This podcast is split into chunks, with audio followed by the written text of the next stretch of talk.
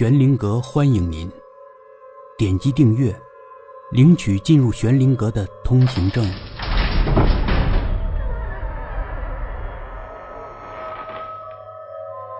红第十三集。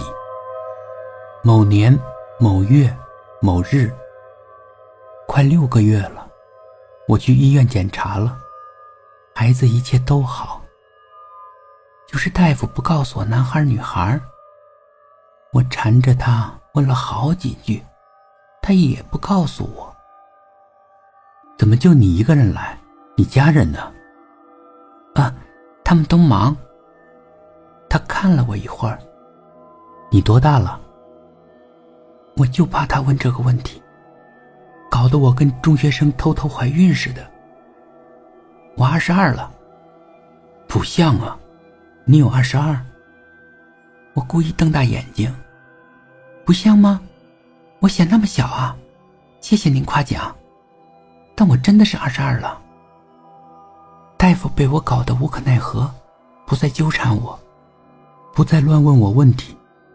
从医院回来，我考虑再三，我觉得我得跟妈妈摊牌了，不能再等了。头三个月，我反应挺大的，老是吐啊吐的。幸好妈妈不常在家，而妈妈在家的时候，我一有感觉就提前往卫生间跑，紧锁卫生间的门。过了三个月，就好多了，也想吃饭了。我尽量穿宽松的衣服，在卫生间洗完澡，也是穿着衣服才出来。我害怕妈妈发现我逐渐变形的身体。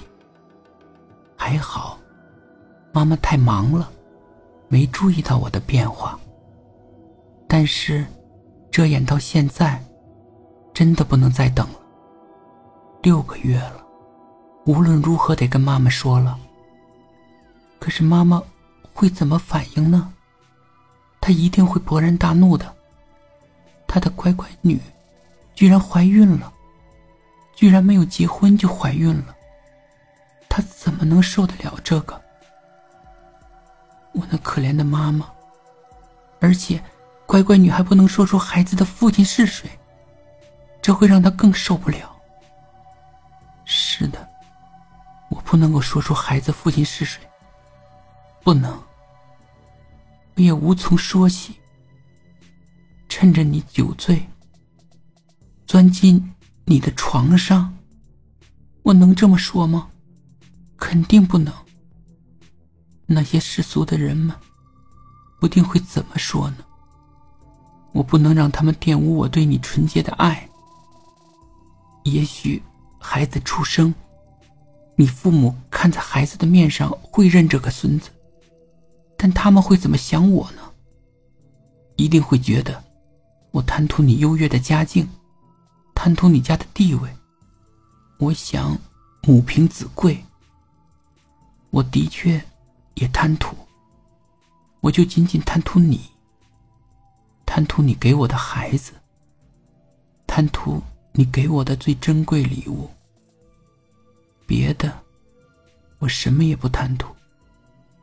我也不想让别人那么说我。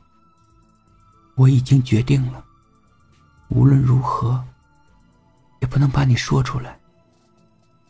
我要把你当成一个秘密，深深埋在心底。也许孩子将来长大了，我会告诉孩子这个秘密。告诉他秘密，无非是让他知道，他的父亲是很优秀的，并不想贪图你一点什么。我正胡思乱想的时候，妈妈回来了，她提着一兜水果回来了，那是你妈妈给我妈妈的，是亲戚的水果，我叫不上名字。妈妈招呼我过去。没见过吧？我摇着头。我现在就剥给你吃，可甜呢。要不是太多，怕放坏了，人家才舍不得给咱们呢。他剥了一半递给我，他看着我吃下去了。他满怀期待的看着我。怎么样？甜吗？嗯，甜。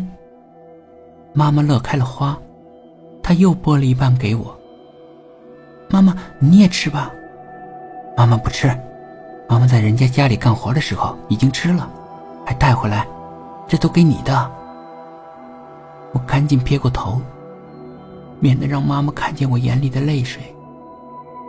可是，妈妈呀，今天我要让你伤心了，真是太对不起你。本集故事播讲完毕，点击上方的订阅，订阅不迷路。